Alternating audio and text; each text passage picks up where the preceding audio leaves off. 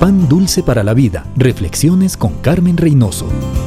Son billones de dólares que se gastan mensualmente en teléfonos celulares. Muchos tienen pegado su teléfono, tanto como sus orejas. Ojalá usáramos de la misma forma nuestro teléfono oración. Es gratis, no se daña, no se pierde, nunca está congestionado, nunca se acaban los minutos. Es bueno comenzar el día con Dios, pero es mejor seguir en comunión con Él todo el día. Él está con usted. Eso cambia la forma de cómo usted trabaja, cómo se relaciona con los demás.